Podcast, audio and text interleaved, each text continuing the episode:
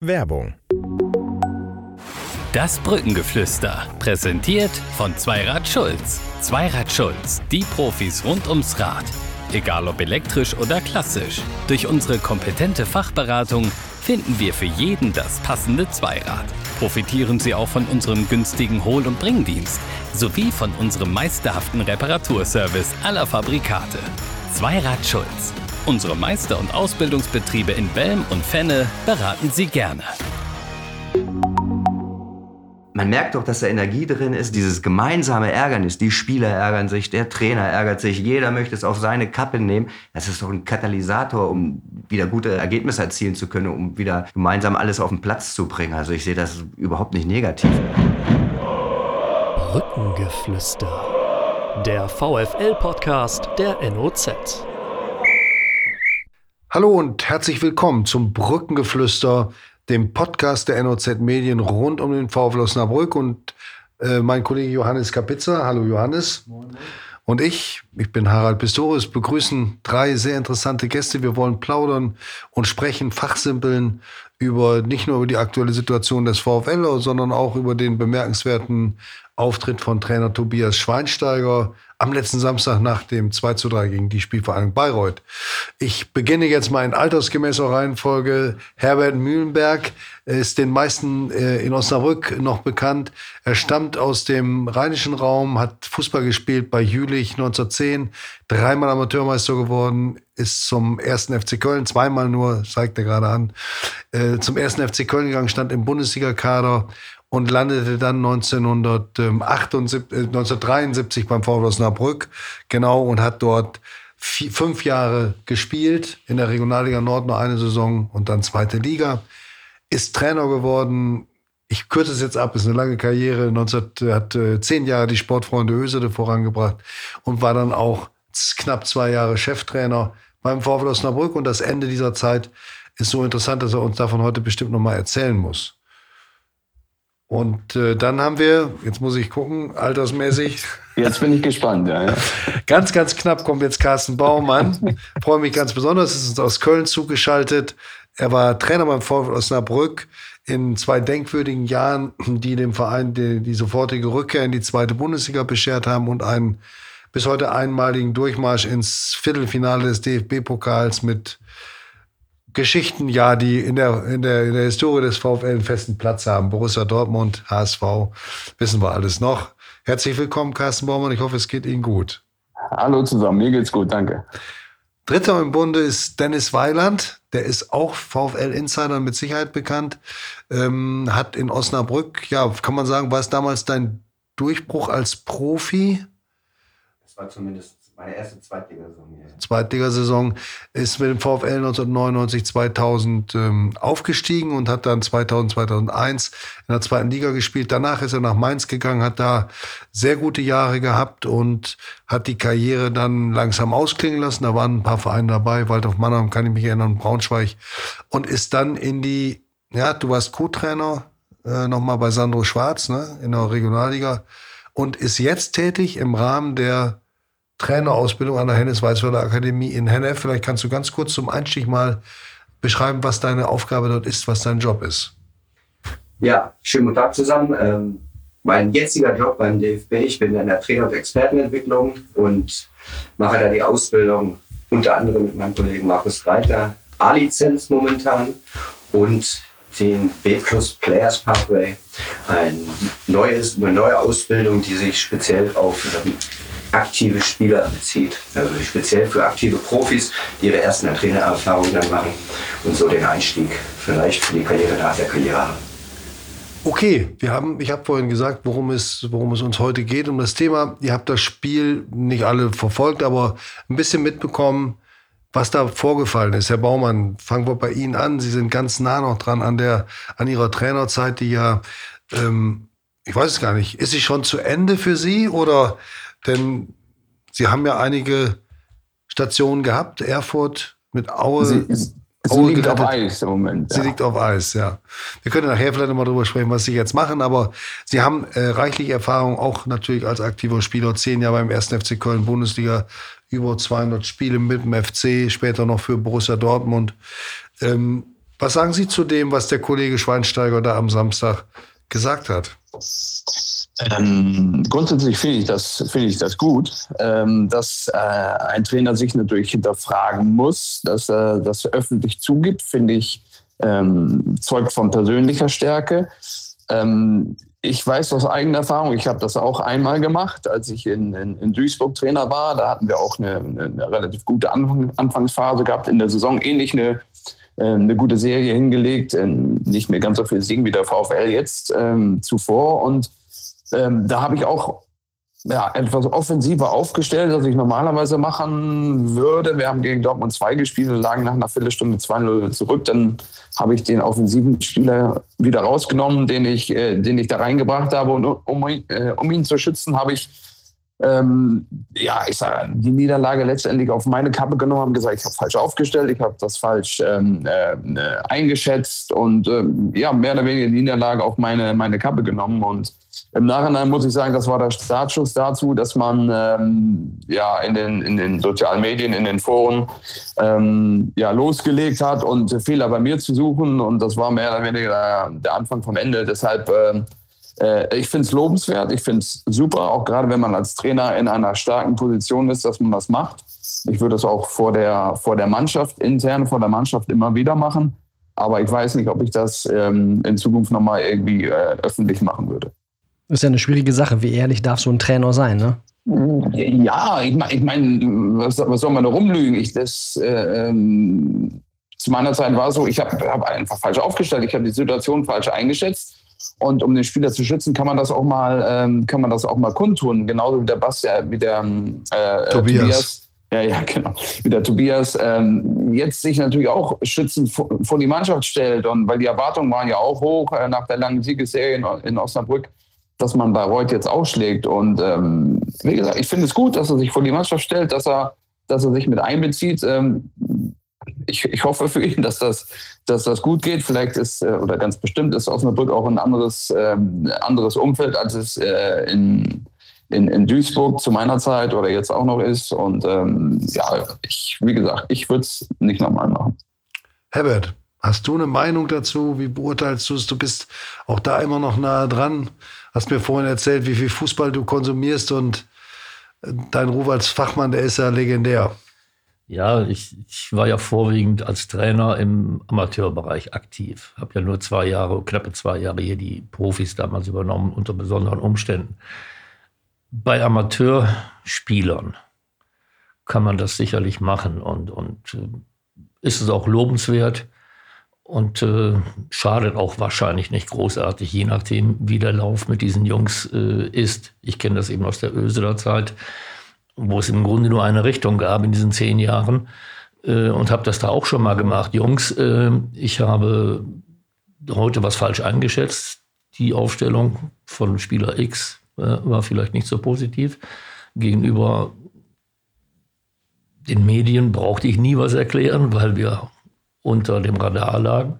Aber wenn du dann im Profibereich bist, ist es schon etwas gefährlicher. Die Spieler denken, na, guck mal an, ja, warum hat er nicht gleich und so und so gewechselt? Ich bin nicht nah genug dran. Ich sehe zwar die Spiele so im, Fernsehen, ähm, um die Wechsel auch positionsgetreu einschätzen zu können. Aber bin schon der Meinung, die zweimal, die ich in diesem Jahr im Stadion war, habe ich den Simakala als wirklichen, als wirklichen Aktivposten gesehen und auch den Sven Köhler.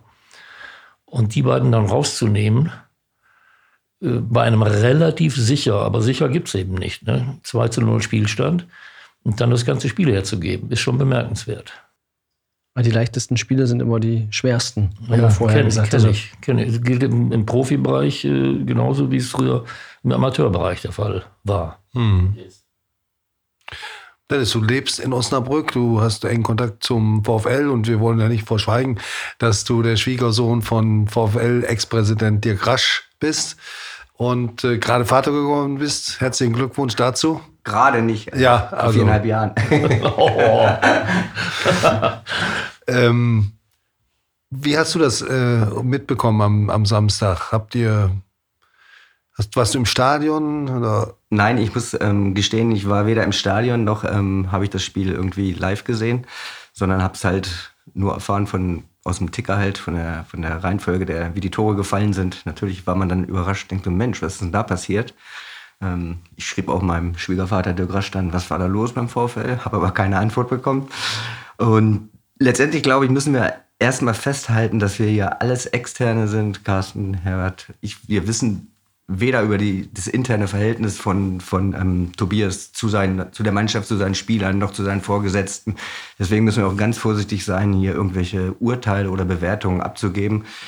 Wir können das nur beobachten, unsere Einschätzung, da Carsten natürlich aus seiner Erfahrung als Trainer und wenn er es selbst schon mal erlebt hat, ähm, kann da natürlich eine klare Stellungnahme zu nehmen. Ich denke, wichtig ist, dass man auch unterscheiden muss, ähm, ist es eine rationale Handlung eigentlich oder ist es eine emotionale Handlung? Ja, und das können wir eben anhand von, von Zeitungsartikeln nicht feststellen irgendwo. Ne? Wenn jemand wirklich verärgert ist und tritt vor das Mikrofon und sagt, Mann, das nehme ich auf meine Kappe, ich ärgere mich so über meine Wechsel oder ähnliches, dann passiert das vielleicht aus einer Emotion heraus, weil er sich wirklich ärgert und dann ist es die Gefühlswelt und das wollen irgendwo auch alle, alle Fans, alle, alle Zuschauer, das mögen sie, das macht auch Trainer zu Trainertypen, ja, die dann eben nicht steril ihr, ihr ähm, ihr Programm abspulen, was die Leute hören wollen oder was ich sagen kann und was ich nicht sagen kann. Auf der anderen Seite ist es, wenn es eine rationale Entscheidung ist, dann sende ich damit ja auch eine Botschaft, die ich als Trainer eben meiner Mannschaft gegenüber äh, senden will, dass ich sage, hey, bevor hier einer irgendwie äh, wegfällt oder jetzt intern versucht wird, sich gegenseitig irgendeine Schuld dafür zuzuschieben, warum hast du den Weg nicht gemacht? Ich nehme das Ding auf meine Kappe, weil ich das so fühle. Und ähm, dann ist das natürlich schon ein Zeichen der Stärke. Und ich denke auch mal auch, dass dass Tobias auch weiß, dass er davor sieben Spiele in Folge gewonnen hat. Und wenn es einen Moment gibt, wo man das machen kann, denke ich mal, ist das nicht der ungünstigste. Mhm. Interessante Konstellation oder Gegenüberstellung, Emotion und Ratio. Johannes, wir haben es beide mitbekommen in der Pressekonferenz. Wie hast du es äh, empfunden? War es ein Ausbruch oder war es ähm, eine ganz bewusste, punktgenaue Äußerung? Na, es war ja kein Ausbruch, extremer Ausbruch als solches, aber schon, glaube ich, eher der emotionale Teil. Er hat es ja auch gleich im Fernsehinterview schon am Spielfeldrand gesagt, das Ding nämlich auf meine Kappe. Gut, da hat er vorher im Mannschaftskreis gestanden, aber da hat er, glaube ich, nicht so viel Zeit gehabt, um einfach sich zu überlegen, was sage ich jetzt, sondern das kam schon aus ihm heraus. Und das war dann die Reaktion. Einfach, glaube ich, auch, weil er so unzufrieden war mit seinen Entscheidungen, mit seinen Wechseln, hat er ja gesagt, während des Spiels schon hat er gemerkt, das läuft nicht so, wie ich das eigentlich vorhatte. Ähm, und da war er dann, glaube ich, eher im emotionalen Teil. Ja, glaube ich. ich. Ich glaube, es war wirklich eine Mischung. Also er hat, man hat auch heute noch angemerkt, äh, wie, wie tief der Ärger oder die Enttäuschung so sitzt. Äh, andere Niederlagen hat er wesentlich ähm, analytischer oder nee, analytisch hat er das ja auch jetzt gemacht, aber hat er leichter weggesteckt. Ja? Vielleicht hängt es auch damit zusammen, er hat den Satz gesagt, ich habe geglaubt, meine Mann, wir, wir wären vielleicht schon einen Schritt weiter, um dann so ein Spiel dann doch noch äh, rumzubringen, ne? so in der Art. Wie sieht man das denn als Ex-Spieler, Dennis Weiland, wenn man den Trainer auf der PK sitzen hat und der sagt dann, ja, war mein Ding. Hast du das mal erlebt? Und, und wie siehst du es dann als Spieler, wo man ja den Eindruck hat, eigentlich ist das der Trainer, der muss immer recht haben. Erwartet man erstmal, der Spieler sagt immer, der Trainer weiß, was er tut. Und dann sagt der Trainer, nee, da habe ich mal daneben gelegen. Gab es das bei dir? Ja, das gab's. Also mein Trainer war ja auch fünf Jahre Jürgen Klopp. Und ähm, ich glaube, wir alle kennen ihn auch gut genug. Der kann auch emotional sein und auch sehr, sehr ehrlich. Und er hat es auch in, in, in Mainz, habe ich es erlebt, dass er auch gesagt hat, nämlich zu 100 Prozent von meiner, heute sagt er es immer noch, na klar, muss man differenzieren zwischen einem Tobias Schweinsteiger und einem Jürgen Klopp, ähm, der natürlich aus seiner Position alles sagen kann. Ja, er ist, mhm. Jürgen Klopp ist nicht nur finanzie finanziell komplett abgesichert für sein Leben, ja, sondern hat natürlich auch eine, eine Macht mit seinen Aussagen und mit seinem Unterhaltungsgehalt, ähm, sodass er natürlich ganz anders auch mit den Medien umgehen kann, beziehungsweise auch, auch seine, seine ähm, seine Einstellung präsentieren kann. Das ist äh, keine Frage. Aber damals war er das noch nicht. Äh, hat er noch nicht diesen Status gehabt, den er jetzt hat. Und er hat das trotzdem gemacht, weil das halt wirklich auch ein Bauchmensch ist, ja, der dann auch sagt, das ist mir alles egal. Ich, mhm. fühle, ich fühle so und das gebe ich jetzt preis. Aber ähm, wie Carsten auch schon gesagt hat, er würde es heute eben nicht mehr machen. Ich denke, es, man ist als Trainer gut beraten, halt zu überlegen, in welcher Situation befinde ich mich. Kann ich mir das erlauben? Ist es kann ich mir auch einen Rausschmiss erlauben oder ähnliches, ja. Ähm, von daher, und Tobias wird das mit Sicherheit auch nicht jedes Wochenende machen. Mhm. Man muss auch nicht davon ausgehen, dass er rausgeschmissen wird jetzt. Nein, Nach einer Niederlage. Das, das damit ist selbst in Osnabrück, nein, das wäre jetzt falsch. In Osnabrück sind die Trainer früher recht oft geflogen, aber Ja, das hat sich ein bisschen gebessert, würde ich mal sagen. Herr Baumann, Sie lachen so. Aber Sie haben ja, Sie wissen ja, Klopp hätte es ja in Dortmund, in Osnabrück damals nach dem Pokalspiel auch sagen können. Aber vercoacht hat er sich ja nicht. Äh, Sie haben es äh, mit Ihrer Mannschaft so gut hingekriegt damals. Ja, wir waren, wir waren einfach besser. Ja.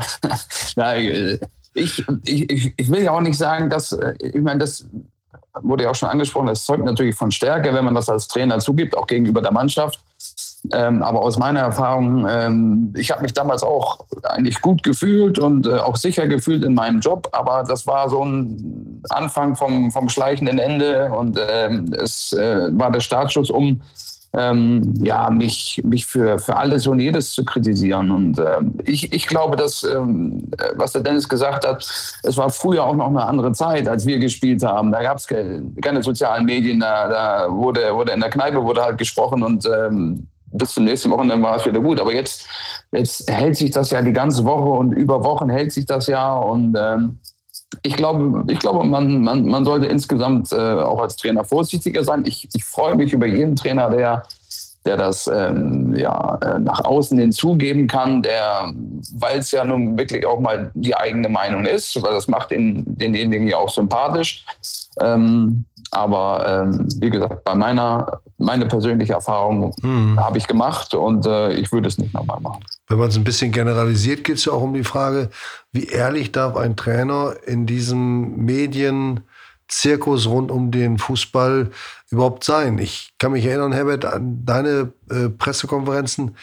Du hast äh, stets so gesprochen, auch als in den zwei Jahren als Cheftrainer beim VfL, wie du sonst auch im privaten Kreis über Fußball gesprochen hast. Du hast eigentlich nie eine Rolle gespielt in Pressekonferenzen im Sinne von, ich will jetzt was Besonderes sagen, sondern hast das, was du zu einem Spiel sagen konntest, und das war oft sehr präzise und viel nach einem Spiel gleich, hast du getan. Und trotzdem hat es dich nicht davor geschützt, dann äh, Anfeindungen zu erleben, die dann auch zu deinem Rückzug geführt haben. Das war ja eine eigentlich eine recht überraschende und auch tendenziell dramatische Situation.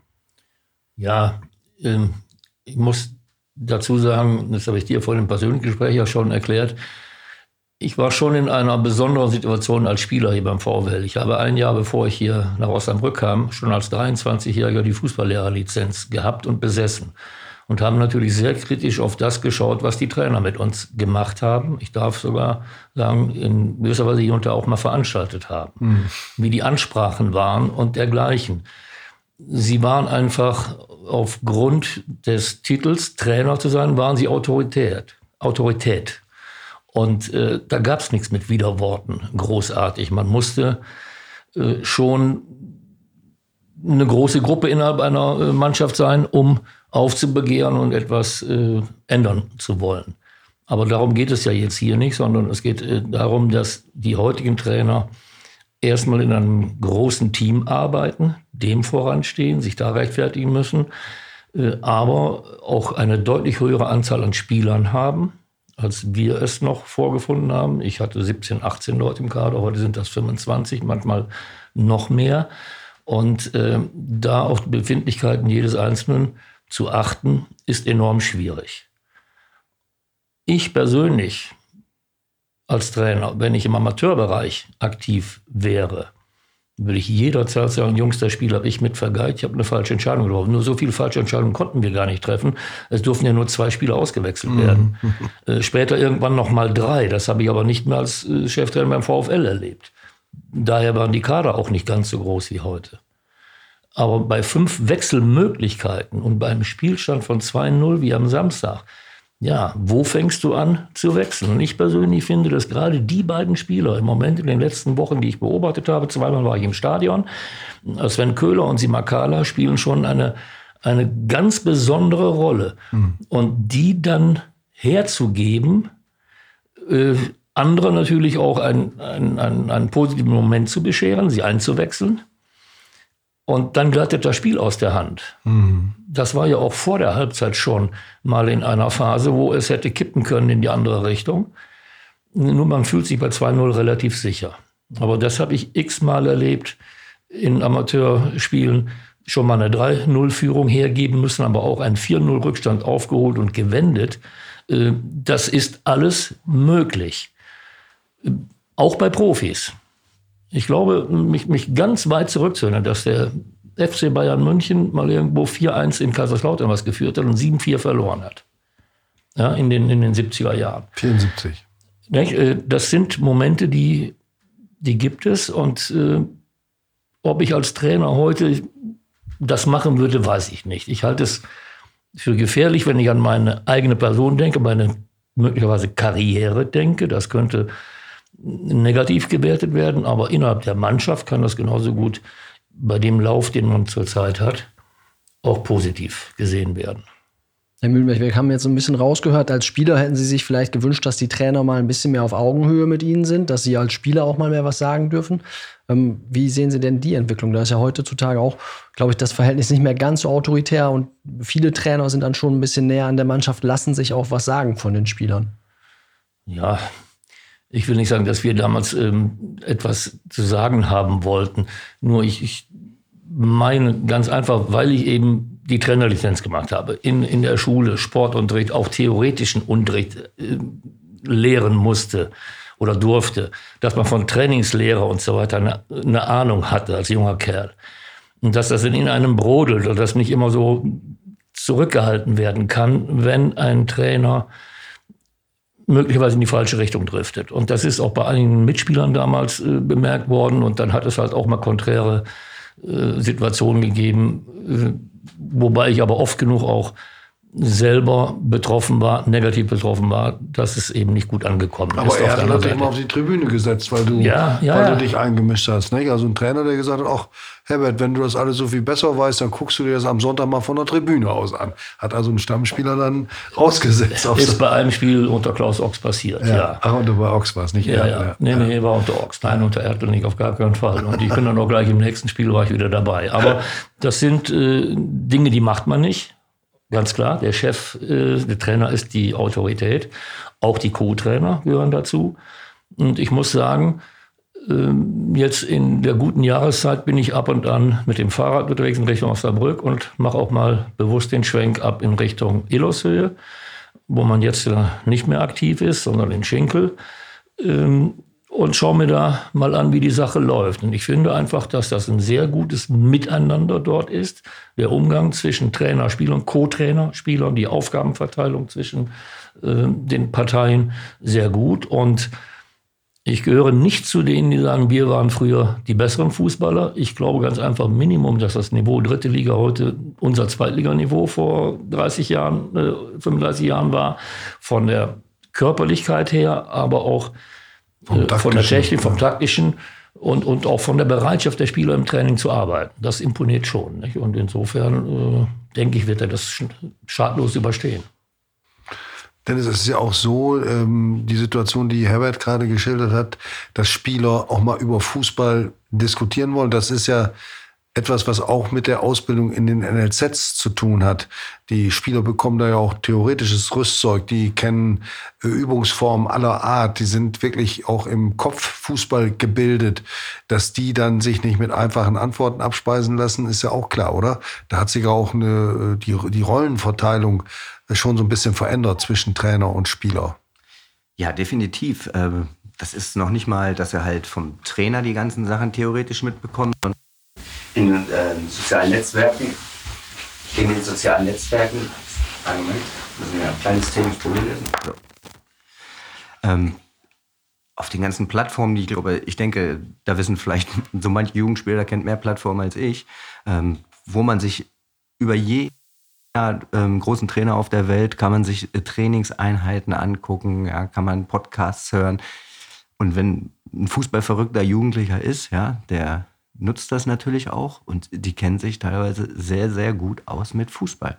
Und es reicht eben nicht mehr zu sagen, heutzutage als Trainer oder vielen reicht es eben nicht mehr. Man kann das natürlich immer so machen als Trainer, aber oft ist es so bei, der neuen, bei den neuen Generationen, sie wollen nicht nur wissen, was sie machen sollen, sondern sie fragen nach dem Warum. Ja, also während man uns früher gesagt hat, du musst dann da drauf, dann kommt halt kann es zumindest passieren, dass heute ein Jugendlicher fragt, aber warum muss ich da drauf? Also sie, sie wollen eine Erklärung, eine Sinnhaftigkeit ne, für, für ihr Handeln haben. Und ähm, das denke ich, jetzt kann man natürlich als Trainer sagen, ich bin so als Trainer, ich bleibe so, der Spieler hat sich mir anzupassen. Aber ähm, wenn man dann natürlich keine, keine Beziehungsebene zu dem Spieler aufbauen kann, dann ähm, wird es natürlich schwierig, ja. Dann ist es eigentlich dann, nur durch Erfolg zu kitten, ne? Oder zu, zu aufrechtzuerhalten. Genau, und ob man den dann letztendlich hat. Aber wie gesagt, es gibt natürlich verschiedene Trainertypen und nicht jeder ist auch der äh, Typ Beziehungsebene, der jetzt ähm, sehr intensiv auf seine Spieler eingeht, in Arm nimmt oder ähnliches. Die haben dann andere Stärken, wo sie dann einen Zugang finden, aber irgendwie muss man halt eine Basis finden, ja, wo, wo die Sachen, die ich als Trainer vermitteln möchte, auch vom Spieler angenommen werden. Denn wenn es nicht angenommen wird, ähm, wird es auch nicht umgesetzt auf dem Platz. Wie war das denn zu deiner Zeit? Welchen Trainerstil, welcher Trainerstil hat dir mehr gefallen? Wer hat dir mehr gepasst? Boah, eigentlich war es mir immer relativ egal. Ich hatte immer Bock auf Fußball spielen und Training sollte losgehen. Ich muss ganz ehrlich sagen, ich habe da gar nicht so drauf geachtet. Im Nachhinein, wenn ich reflektiere, fallen einem natürlich Sachen auf. Und natürlich fand man das toll, wenn dann Jürgen Klopp einen im Arm genommen hat und man gemerkt hat, ey, der mag einen, der behandelt einen fair. Natürlich ist das ein tolles Gefühl, aber es war ihm gar nicht so bewusst. Wenn ich einen Ottmar Hitzfeld ähm, sehe, den ich ja ganz kurz auch mal kennenlernen durfte in, in, in Dortmund, als ich da gespielt habe, weil ich dann bei den Profis dabei war, da hat man ganz klar gemerkt, er hatte seine, seine Generäle auf dem Platz. Da waren Sammer, ein Möller, ein Julio Cesar, ein Kohler. So, und die haben das, die Kabine für ihn geregelt und er hat sich schützend bei den Medien vor sie gestellt. Die wurden nicht kritisiert, also nicht in dem Sinne kritisiert halt, sondern hat er dann, er hat es anders, der hat nicht gesagt, ich nehme es auf meine Kappe, die Niederlage, sondern er hat sich halt schützend vor die Mannschaft gestellt und alles andere wurde intern geregelt. Aber das war natürlich auch eine Beziehung, die halt absolut funktioniert hat. Ne? Herr Baumann, was können Sie aus Ihrer Erfahrung als Spieler äh, dagegen setzen oder äh, zu, darauf zurückgreifen? Und auch gerade bei dieser Frage, wie hat sich das gewandelt, sagen? Können Sie, äh, sind Sie noch als Trainer so äh, ähnlich wie die Trainertypen, die Sie als Spieler kennengelernt haben, oder kann man das gar nicht mehr sagen? Du willst wissen, wie die Folge weitergeht? Das Brückengeflüster gibt's ab jetzt zusammen mit allen Vereinsinfos und Streams als VfL-Abo der NOZ. Freu dich auf alle Folgen in voller Länge und sicher dir zum Weiterhören einfach deinen kostenlosen Probemonat auf noz.de slash abo-vfl oder klicke einfach auf den Link in den Show Notes. Viel Spaß!